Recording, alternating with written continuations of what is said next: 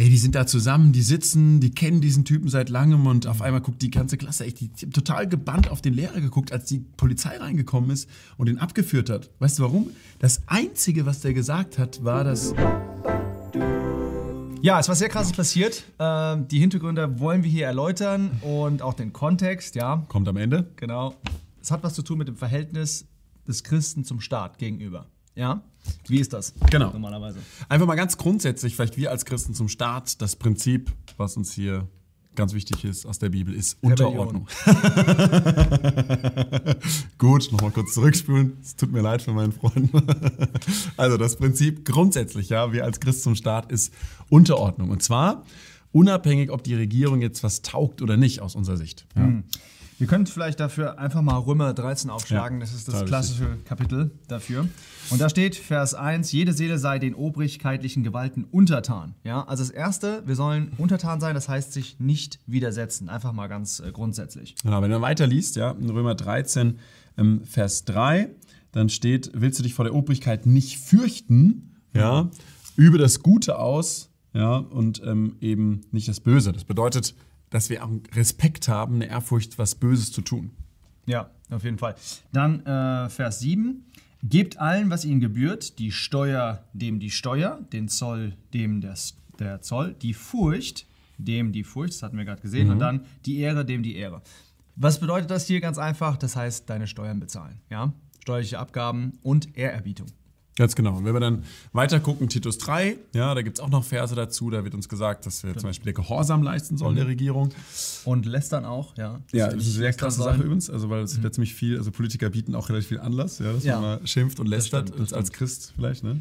Ähm, muss man da auch glaube ich, aufpassen, oder? Ja, früher gab es Kanzler-WG. Solche Sachen. Obwohl, jetzt so Komik, wie stehst du dazu? Ja, ich finde, ich meine, genau, ich finde, damit, damit rechnet man auch, wenn man in die Politik geht, dass man mal veräppelt wird. Die machen das ja selber mit an Fastnacht und so. ja. Ich glaube, das ist okay. Ja. Also wenn es halt nicht. Aber lästern ist halt wirklich, dass du eine Position, in die Gott jemand gesetzt hast, dass du die halt nicht anerkennst und fertig machst, eigentlich auch verbal. Ne? Ja. Wenn es von Gott eingesetzt ist, sollte man da schon. Also, ja. Jedenfalls, was in Römer 13 noch super interessant ist, ähm, in, in Vers 5 steht, dass wir halt ähm, untertan sein sollen, nicht allein der Strafe wegen, sondern des Gewissens. Ja, und das ist halt ein krasser Unterschied zu jedem noch so ehrlichen Mitbürger. Du hast noch die, ähm, ja, die Ebene gegenüber Gott, dass du wegen Gott, wegen deinem Gewissen vor Gott eben auch ähm, dich der Obrigkeit unterordnest, der Regierung. Und das ist übrigens unabhängig davon, ob die Regierung jetzt ähm, gut ist, ob die Regierung gerecht ist. Ja, wir haben ein sehr schönes Beispiel, eigentlich von unserem Herrn Jesus, in, in Johannes 19, da steht der Herr vor dem Pilatus und da sagt der Herr, der Herr dann, du hättest keinerlei Gewalt oder Autorität über mich, wenn sie dir nicht von oben gegeben wurde. Und damit zeigt der Herr Jesus, dass er den, den Pilatus anerkennt als eine von Gott eingesetzte Autorität. Das ist sehr krass, weil Ja, dieses absolut. Wort Autorität oder du hättest keinerlei Gewalt, im Griechischen steht da Exousia und das ist dasselbe Wort, was eben in, in Römer 13 auch für Obrigkeit oder Regierung verwendet wird. Das heißt, der Jesus hat die Regierungsautorität Roms anerkannt. Und das ist total krass, weil er gerade ja von diesem Regenten, ja, der ungerecht handelt, Ja, ja, ja. verurteilt wurde, zum Tode verurteilt wurde. Und er erduldet das, ja, diese Grausamkeit, ja, diese Ungerechtigkeit, die über ihn kommt, ohne Widerstand. Ja. Also vielleicht für die, die jetzt so äh, politische Kämpfer sind, ja, einfach Genau. mal, das hat Jesus Christus getan. Ja. Und er war eigentlich, es gibt ja auch schon das äh, im Alten Testament, ja, gibt es immer diese Vorbilder. Ähm, und ein Vorbild von Jesus Christus ist David. Und David hatte das auch schon gemacht, ja. Ähm, Wunderbar. Ja. ja, dass er, dass er einfach, er hatte einmal die Möglichkeit, dass er ihn hätte töten können. Und Saul, ne? Den Saul, genau. Er ist in, ist in der Höhle drin und dann sagt ihm sogar ein anderer, ja, ist einer von seinen, von seinen ganz treuen Leuten, sagt, komm hier. Ich steche ihm jetzt mal kurz rein, ich werde es nicht ein zweites Mal machen. Einmal reicht. Und er dachte, sagt, nee, das können wir nicht machen. Warum? Weil es der Gesalbte ist. Ja. Es ist also unabhängig, ob der Saul gut oder schlecht ist. Wir können das nicht machen. Warum? Weil er diese Stellung von Gott bekommen hat. Da sieht man sehr schön wieder auch der Gesalbte des Herrn, sagt er ja, ne? dass, Ja. diese, dass diese Ebene von Gott spielt eben sehr stark rein in dein Verhältnis zu der, zur Regierung. Also von daher, ähm, es gibt definitiv die Aufforderung der Bibel zur Unterordnung. Unterordnung ja, aber die Unterordnung hat auf jeden Fall ähm, halt eine Pflicht und auch eine Grenze. Ja. Ja. Das ist sehr gut, diese beiden Seiten. ja. äh, wenn wir denken an Jesus Christus, dem wurde ja auch mal die, die Frage gestellt. Ja? Ihm wurde ja auch mal die Frage gestellt bezüglich ähm, der Obrigkeit, ja? weil auf der einen Seite waren die religiösen Juden, die hinter ihm her waren, aber die haben gesagt, wir kriegen den nicht auf dieser religiösen Schiene. Ja, ja. Vielleicht können wir ja machen, dass er was gegen die Obrigkeit Ja. macht. Ja? Und dann haben sie ihm gesagt, hier, bezahlst du eigentlich Steuern? Ja? Und dann hat Jesus ähm, die Steuermünze, ein Denar, ja, hat er gezeigt, was es ein Denar ist. Ja, Denar war damals halt so äh, meistverbreitete ähm, ähm, Zahlungsmittel, römische Münze halt, in dem normalerweise war das ja der Tageslohn für einen Arbeiter, ne? also Genau, von, ja. vom Wert her ungefähr. Und das war halt diese, diese Münze, auf die die zwei Seiten halt hatte, wie eine Münze heute auch. Ähm, da hat sich nicht viel geändert. Ähm, jedenfalls gibt es halt eine Vorderseite und eine Rückseite. Ja? Und auf der Vorderseite, da war oft das Bild des Kaisers und auf der Rückseite war oft ein Bild ähm, halt von römischen Gottheiten oder auch von irgendwelchen Bildern, die den Kaiser in Vergötterung oder besonderen ähm, Kriegs, Kriegserfolgen und so dargestellt haben. Also eine gewisse Verehrungskomponente auf jeden Fall da drin, Ja, ja, militärische Siege und so. Und ganz interessant ist halt, ähm, dass man sieht, ähm, wie der, wie, an diesem Beispiel mit der Silbermünze, wie der Herr sich zum römischen Staat stellt. Wir können an beiden Seiten sehen, das eine ist die Pflicht und das andere ist die Unterordnung. Äh, die Grenze, Entschuldigung, der Unterordnung. Das eine ist Okay. die Pflicht, das andere ist die Grenze. Ja. Pflicht. Pflicht, ja, was hat er ja gesagt? Er hat gesagt, gebt dem Kaiser, was des Kaisers ist. Das ist auch ein ganz, ganz wichtiges Prinzip. Das ist eigentlich Ja. der Vers, auch der zu der Trennung geführt hat zwischen äh, Staat und Kirche, haben wir zum Beispiel in Politikwissenschaften, ja.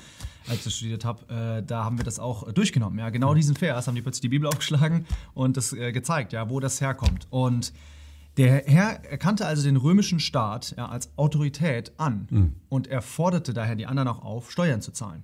Absolut. Ja, und deswegen, das ist die Pflicht, aber es gibt eben auch eine Grenze. Und das ist super schön, was der Herr dann sagt. Gebt Gott, was Gottes ist.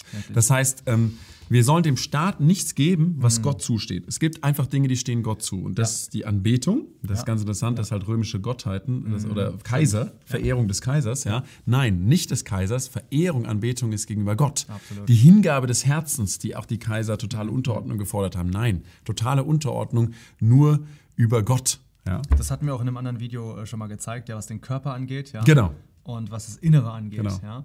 Also, der, auf gut Deutsch gesagt, der, der Staat darf uns in den Geldbeutel fassen, ja, greifen, aber nicht ins Herz greifen. Genau. Absolut, ja, das wäre die, die plastische Formulierung. Und vielleicht so ein kurzer Nebengedanke noch dazu, weil wir ja in einer anderen, wir leben in anderen Verhältnissen heute, ja, als so Ja. einem römischen Staat. Demokratie. Genau. Wir haben sehr stark ähm, also eine demokratische, freiheitliche Grundordnung in unserem, in unserem Europa, ja. Mhm.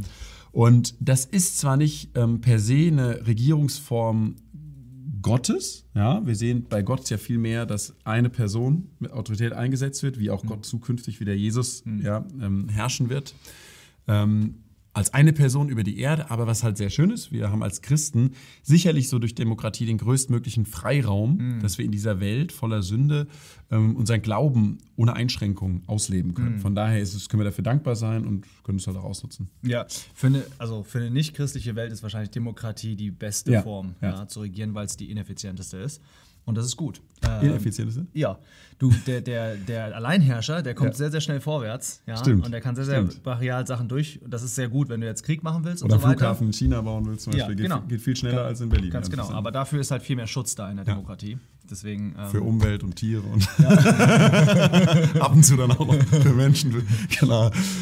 Ja, aber ähm, also Grundprinzip äh, im Umgang mit äh, der menschlichen Autorität, was kann man sagen? Ja, man muss Gott mehr gehorchen als den Menschen. Das ist wirklich ganz, ganz wichtig. Apostelgeschichte 5, ne? Da steht das unbedingt 5. festgenagelt, also dieses Prinzip. Beispiele noch im Alten Testament, das ein bisschen veranschaulichen, sind zum Beispiel die Freunde äh, von Daniel, ja, dem Prophet Daniel. Ähm, die haben ein bisschen mitgespielt, wo es ums Essen ging und so weiter. Da haben, sie ein bisschen diskutiert und haben gefragt, hier können wir das machen, können wir das, das so und so machen. Das war alles gut. Aber wenn es dann darum, äh, darum ging, ja, dass die irgendwas anbeten sollten, jetzt geht das Innere, ja, das Essen ist ja das Äußere. Wenn es um das Innere ging, dann haben die gesagt, das können wir nicht machen. Und hat der König die herbeizitiert, hat gesagt, oh doch, ihr werdet das machen. Dann haben die gesagt, oh nein, wir werden das nicht machen. Dann hat er gesagt, okay, ihr geht in den Feuerofen. Ja? Und dann hat Gott die daraus gerettet. Oder wir haben zum Beispiel auch in im Exodus, ja, 2. Mose 1, da sehen wir auch, dass der, der Pharao, das sind jetzt die Israeliten in Ägypten, da sagt der Pharao, hey, alle Kinder sollen getötet werden, ja, alle männlichen Kinder sollen getötet werden. Und die Hebammen sagen, nee, machen wir nicht. Und da steht das, dass die Gott mehr gefürchtet haben als den Pharao. Ja, und da sieht man auch, da haben die das nicht befolgt. äh, weil die einfach gesagt haben, nee, das können wir nicht machen, wir können Sind die sehr schön. Kinder nicht töten. Die Hebammen waren damals schon ein bisschen alternativ. das ist nicht heute. Gegenüber Ärzten ist es immer nicht ganz einfach. Aber das im positiven Sinn sehr alternativ. Vielleicht Ja? mal ein anderes Video, was wir da machen. Hebamme gegen Ärzte. Das ist eine Playlist auch zum Thema Impfen und so. Ich weiß nicht, wie viele das interessiert, aber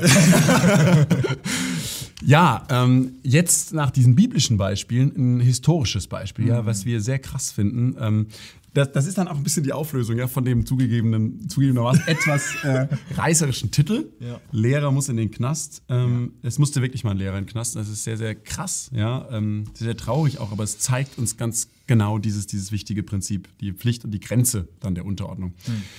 Ich lese das mal vor, diese Geschichte aus der Nazi-Zeit. Der Bottendorfer Theologe, ja, ähm, Georg Maus, ähm, der hat sich dann nach dem Ersten Weltkrieg eben für das Schulamt entschieden, wollte Lehrer werden. Bewegter Lebensweg führte ihn, so als eine Art Strafversetzung war das dann, an das Gymnasium in Ida Oberstein. Ähm, nichts gegen Pfälzer jetzt, das war einfach, ich weiß nicht, damals wollte er einfach da nicht hin. Aber ähm, Anfang 44, da hat er dann halt dort unterrichtet auch als Lehrer. Ähm, da sprach der Georg Maus eben mit seinen Schülern über die Bergpredigt und hielt mit den Aussagen nicht hinter dem Berg, als es um die von Jesus gepredigte Feindesliebe ging. Eine Schülerin fragt, ob denn das Gebot Jesu heute noch gelte. Der Lehrer sagt, ja, unter allen Umständen. Die Schülerin hakt nach. Müssen wir dann, um rechte Christen zu sein, etwa die Engländer lieben, die jetzt die deutschen Städte bombardieren? Georg Maus, der hätte sich jetzt halt mit einer theologisch feinen Antwort aus der Affäre ziehen können. Aber er sagt einfach, ja, so steht es da. Liebt eure Feinde. Aber Dr. Goebbels hat gesagt, wir müssen diese Engländer hassen. Der Lehrer antwortet, auch Dr. Goebbels kann das Gebot Jesu nicht aufheben.